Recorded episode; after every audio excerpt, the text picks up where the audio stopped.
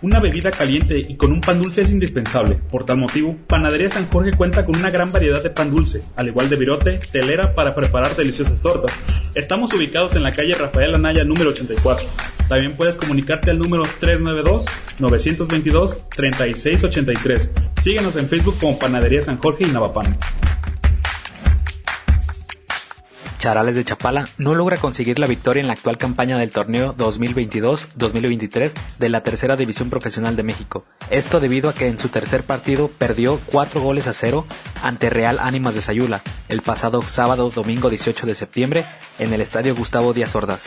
Al 25, el mediocampista Edwin Cándido Cruz anotó el primer gol del partido. Además, esto significaba un presagio para la escuadra chapalense de que este partido se le complicaría. Para el minuto 32, el capitán del conjunto de ánimas, Miguel de Jesús Pinto Castillo, anotó el segundo gol del encuentro.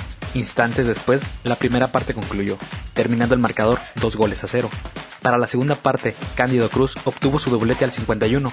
Por último, el atacante del equipo sayulense, Jesús Arana Contreras, culminó el partido con la cuarta anotación al 86. Para la jornada 4, los charales de Chapala recibirán a Diablos Tezistán el próximo sábado, 24 de septiembre, en el Estadio Municipal Juan Rayo en punto de las 19 horas.